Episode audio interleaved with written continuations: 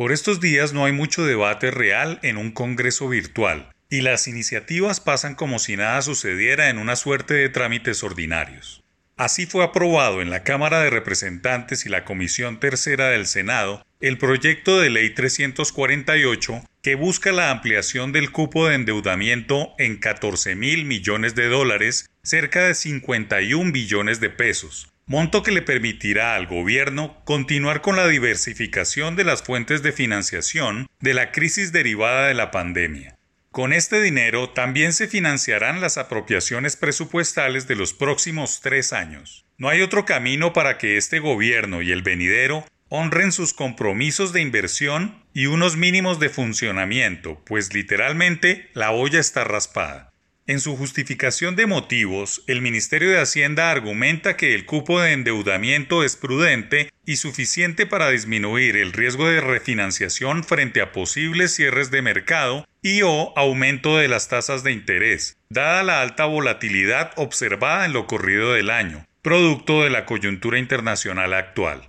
La iniciativa también amplía en 3 mil millones de dólares el cupo de endeudamiento para garantías de la nación en préstamos que busquen las entidades públicas. Todo un arsenal de acciones que asegura recursos adicionales con los que se esperan mejorar condiciones económicas para hacer una emisión de bonos, justo cuando todos los gobiernos emergentes tienen esa jugada en su agenda financiera. Al gobierno le empieza a preocupar el acceso a financiación después del primer trimestre del próximo año, pues las condiciones de los mercados y la nota de las calificadoras de riesgo pueden empeorar muy a pesar de que en el marco fiscal de mediano plazo se traza una hoja de ruta, pero se contempla 6.500 millones de dólares de fuentes externas y amortizaciones por 3.800 millones de dólares, toda una carga compleja en condiciones críticas. De los 14 mil millones de dólares de ampliación de cupo que se piden, 7 mil millones de dólares están contemplados en el marco fiscal y 7 mil millones de dólares más para imprevistos.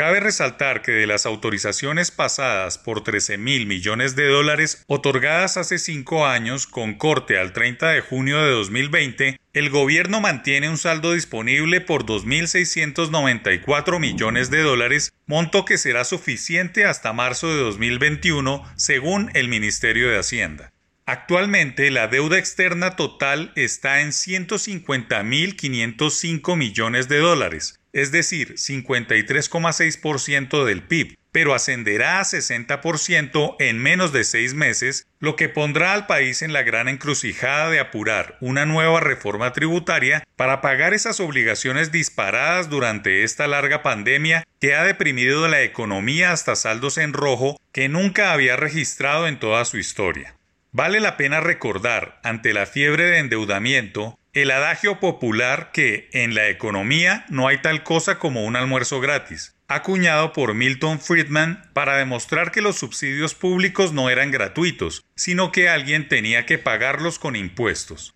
Toda deuda pública debe ser pagada por los contribuyentes en algún momento quienes a su vez son los que toman la decisión de crecer las deudas. Claro está, a través del Ministerio de Hacienda y el Congreso, pues al fin y al cabo son los votantes quienes los ponen en sus cargos. No se puede perder de vista que en Latinoamérica no hay fondos a pérdida y que aquí las deudas deben pagarlas los contribuyentes.